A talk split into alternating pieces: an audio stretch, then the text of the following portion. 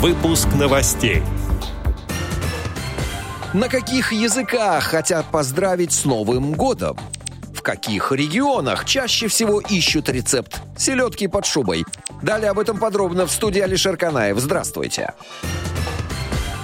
Интерес к селедке под шубой в разных регионах нашей страны совершенно разный. Например, высокий интерес отмечен у жителей Камчатки и Краснодарского края, Магаданской области и Республики Саха-Якутия, Сахалинской области. Повышенный интерес у жителей Амурской области, Астраханской, Забайкальского края, Иркутской области, Москвы и Московской области, Санкт-Петербурга и Ленинградской области, а также в Республике Бурятия. Прохладно прохладно относятся к селедке под шубой в Мурманской области, в Новосибирске, в Республике Башкортостан, в Татарстане, в Самаре и в Саратове, в Челябинске и Ставропольском крае. И, наконец, пониженный интерес к селедке под шубой у Алтайского края, Архангельской области, Владимирской, Волгоградской, Калининградской, Калужской областей, в Сибири и Республике Карелия, в Тюмени и Чукотском автономном округе.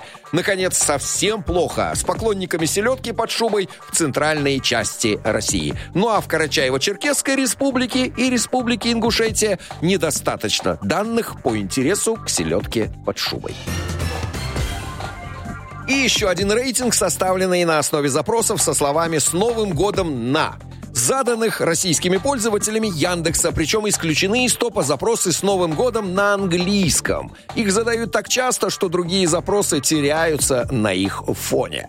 Итак, на каком бы языке пользователи Яндекса поздравили бы друг друга? На немецком 100 пользователей, на китайском 72, на французском 37, на украинском 28, на итальянском 21, на испанском 20 пользователей Яндекса, на японском 14, 14, на армянском 12, на иврите 11 и, наконец, на казахском языке 9 пользователей. Отдел новостей «Радио ВОЗ» приглашает к сотрудничеству региональной организации. Наш адрес новости собака радиовоз.ру. В студии был Алишер Канаев. До встречи в новом году на «Радио ВОЗ».